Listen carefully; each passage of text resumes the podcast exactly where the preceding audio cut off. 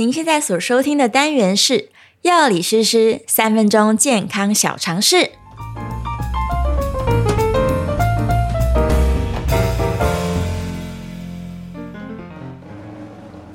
Hello，大家好，我是诗诗。今天我们要来聊的主题是关于便秘。事实上，关于便秘的讨论呢，在 EP 四十六我们已经做过了比较长篇的探讨。所以呢，如果你有空的时候，欢迎你去搜寻药理师师的 EP 四十六，就可以听到很多我们关于便秘这个主题的讨论了。那今天呢，为什么要在三分钟的这个小讲堂当中再次提出这个主题？是因为呢，诗诗收到了听众的来讯哦，他询问说，诶，家中有长辈因为使用了很多的这个西药之后，产生了便秘的现象，那严重的程度呢，是甚至他去吃软便药都没有办法缓解。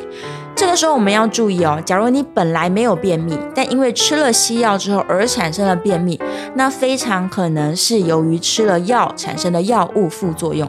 因为有不少的西药，它真的有可能会造成你这个便秘的现象。那像这样子的便秘情况呢，它是没有办法用这个软便剂就可以解决的。建议你还是要回诊跟医生讨论一下，是不是需要去调整用药。好，但是回到了这个便秘的主题，假如你是一个平常在日常生活当中一个礼拜便便的次数小于两次的人，那你可能真的是一个便秘族哦。究竟关于便便这件事情，怎么样才叫做正常呢？所谓的正常排便哦，是你一天至少要有两到三次的排便，而且呢，你的便便必须要像香蕉一样，就是一个弯弯的形状，这样子是最理想的排便状况。假如呢，你两到三天才会排便一次，而且你的便便是长得像兔子大便一样，圆圆小小干干的，那你就是一个便秘的族群。但如果反过来，你是一天要上很多次厕所，而且呢，每次都是不成形状的，那你就是属于腹泻的族群。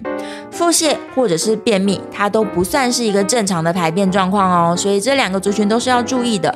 我们最理想的状态就是每天要排便两到三次，同时呢，是一条金黄色的香蕉，这是最棒的一个排便的情况。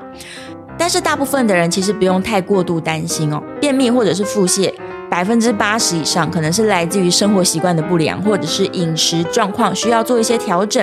所以呢，诗诗有四个建议给你。如果你属于排便不正常的族群的话，请你先检查一下这四件事你有没有做对了。第一个，每天喝的水分有没有超过两千 CC？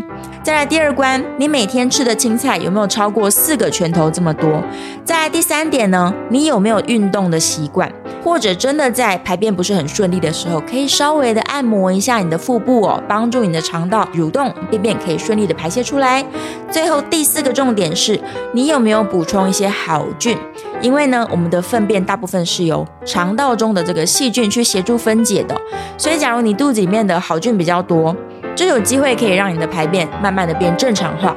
好的，我们今天的三分钟小单元就到这边结束，希望可以帮助到大家都排便顺利啊。那我们下一次节目见喽，拜拜。